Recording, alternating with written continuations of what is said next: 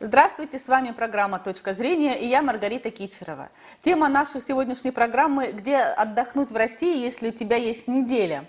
Где сейчас провести отпуск влюбленным и не только им? Особенности пляжного отдыха и бюджет мы обсудим с экспертом по туризму Александром Бандуриным. Здравствуйте, Александр. Здравствуйте. А, Александр, почему сейчас отдых в России предпочтительнее? Традиционно наши россияне ездили отдыхать в несколько таких э, направлений. Это была Турция э, и Европа в основном. Конечно, азиатский регион, но там существенно меньше, потому что все-таки дальние перелеты из Европы, поэтому достаточно дорогое получалось транспортное плечо. Вот, поэтому э, сейчас в связи с закрытием направления вот европейского у нас для большинства россиян осталось только направление это юг, то есть Турция, естественно, отечественные, вот почему мы про Россию говорим, и Восток. Но, э, к сожалению, не все могут себе позволить вот эти дальние перелеты, поэтому многие люди выбирают э, отдых э, внутри нашей страны, тем более, что сейчас э, все больше и больше возможностей появляется для такого отдыха. Угу.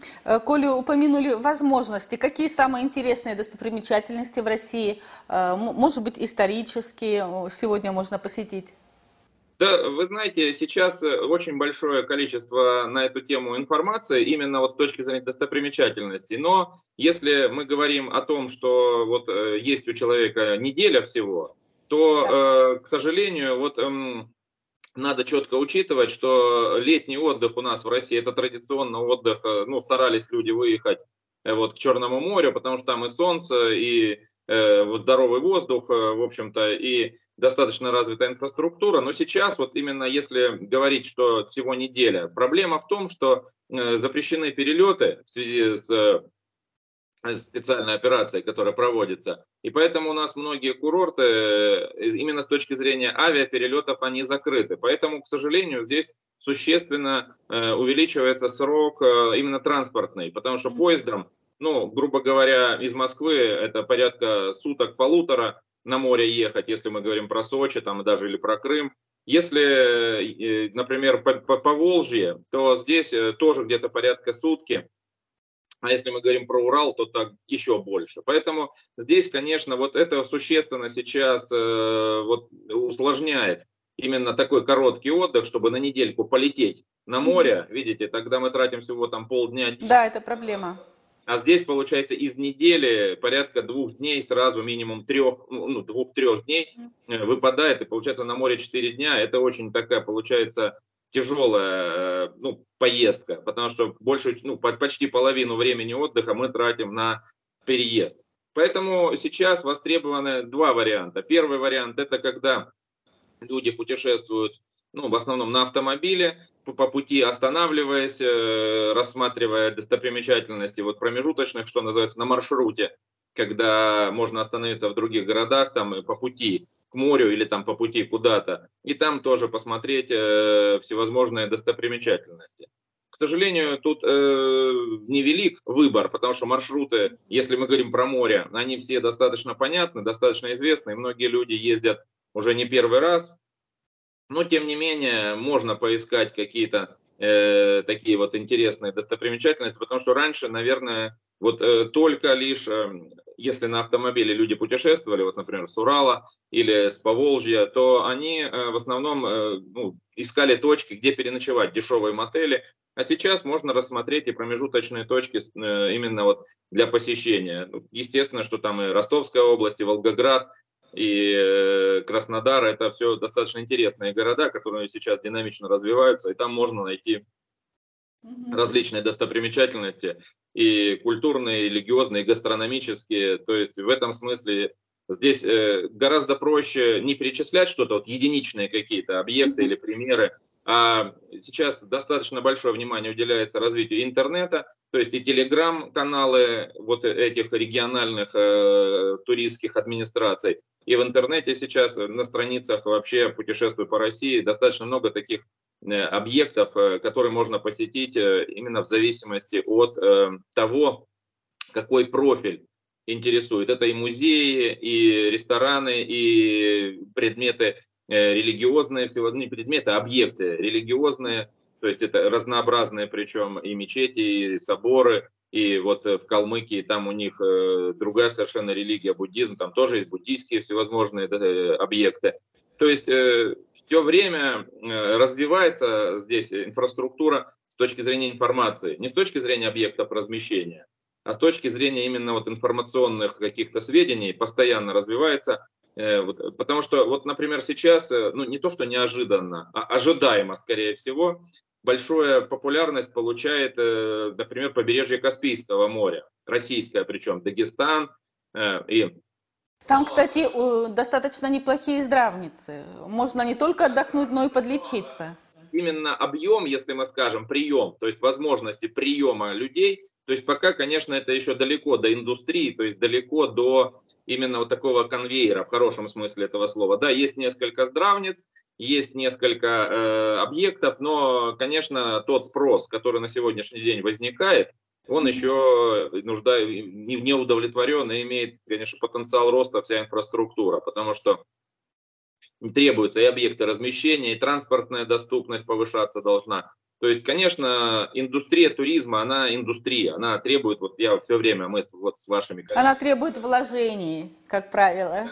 Да, да, да. Сначала это должна быть понятная ну, такая ситуация, подход на основе конвейера, то есть это должен быть регулярный поток. А регулярный поток требует уже соответствующих э, э, объектов, соответствующих объектов размещения, транспортных объектов, инфраструктурных объектов. И, соответственно, вот эта уже часть, она требует определенных вложений, с точки зрения денег, но и не только денег, потому что государство готово выделить деньги, но здесь ведь еще сразу же возникает проблема других ресурсов. Это люди, потому что во всех этих гостиницах, во всех этих объектах размещения, в дорожной инфраструктуре, там в кафе, придорожных, всевозможных заправочных станциях должны работать кто-то.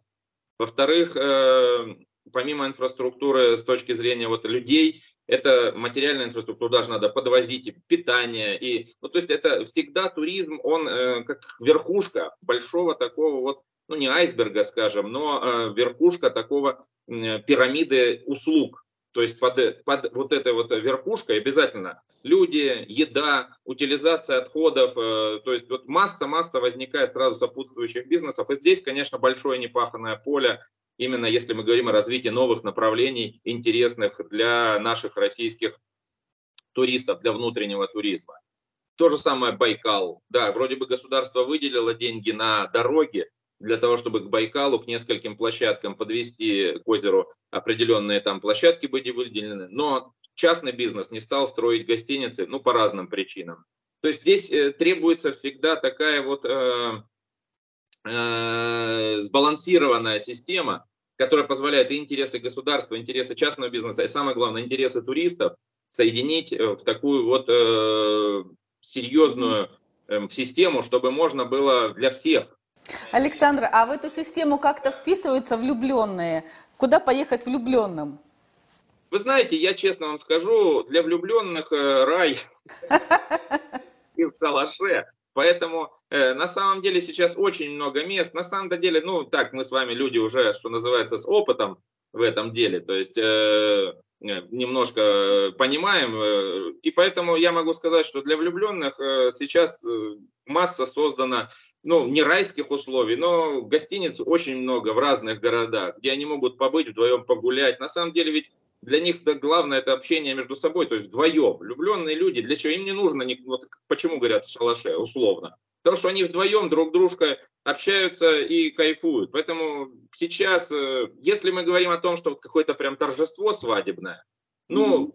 Сейчас я могу сказать, что очень большое количество во всех регионах гостиниц специально делают всевозможные такие мероприятия. Поэтому я не знаю, просто вот, понимаете, мы с вами, может быть, рассуждаем немножко в таких традиционных категориях, что влюбленные, это значит какие-то там берюш, не знаю, как это, бирюльки всякие там, висюльки, какая-то должна быть кровать необыкновенная. На самом-то деле достаточно, чтобы был хороший матрас.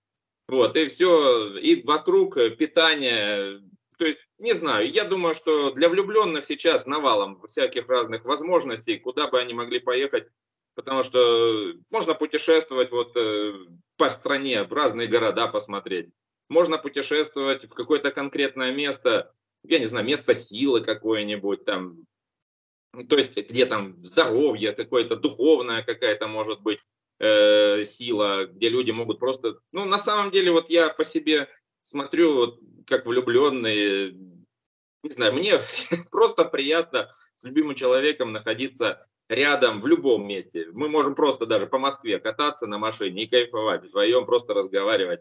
Поэтому... В общем, для влюбленных э, проблемы отдыха не существует. А как рассчитать бюджет? Вот что вы порекомендуете, на ваш взгляд? Знаете, я могу сказать, что э, бюджет сейчас, э, вот, э, к, сожалению, к сожалению, а вот из-за того, что вот авиаперевозки или авиаперелеты в отдельные регионы они существенно ограничены с точки зрения вот возможностей перелета, то здесь бюджет вытекает из двух, э, складывается из двух таких вот комп- ну, важных, трех даже важных компонентов традиционных. Это транспорт, то есть если мы едем на машине, значит мы километраж, на средний расход топлива, смотрим, сколько нам понадобится денег на топливо. Если мы железнодорожные билеты, тут все понятно. Билеты туда-обратно, они тоже понятную цену. Проживание – это э, такой вопрос, который тоже люди могут выбрать. И квартиры. Есть люди, которые просто едут, даже ничего не бронируя, приезжают уже куда-то, к морю, и там уже ищут э, среди местных э, какие-то, кто сдает квартиры, комнаты, ну, то есть традиционные нас называют. К вопросу бронирования квартиры, где сейчас удобнее забронировать?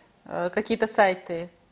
Вы знаете, региональных сайтов очень много. Там квартира в Геленджике, квартира там э, в Анапе. То есть э, там не только квартиры. Сейчас же появляются, видите, э, люди строят такие, ну, назовем это так, апартаменты или э, такие, что называется, ну, таким простым словом назовут, дикие коллективные средства размещения. То есть это там на 5-6 номеров, которые не могут быть классифицированы по нашему законодательству. Но тем не менее, там нормальные номера. То есть Сейчас в этом смысле все заинтересованы. Авито тоже, ну то есть вот эти маркетплейсы так называемые, они тоже очень много информации содержат по поводу аренды квартир, краткосрочной, долгосрочной, хоть на все лето можно арендовать, если нужно помещение, там номер, квартиру, как угодно. То есть сейчас вот я не вижу здесь никаких вот таких информационных проблем. И третий блок, э, вот значит транспорт, проживание. Третий блок питания – Сейчас э, тоже можно найти, если с детьми люди едут, они, как правило, хотят найти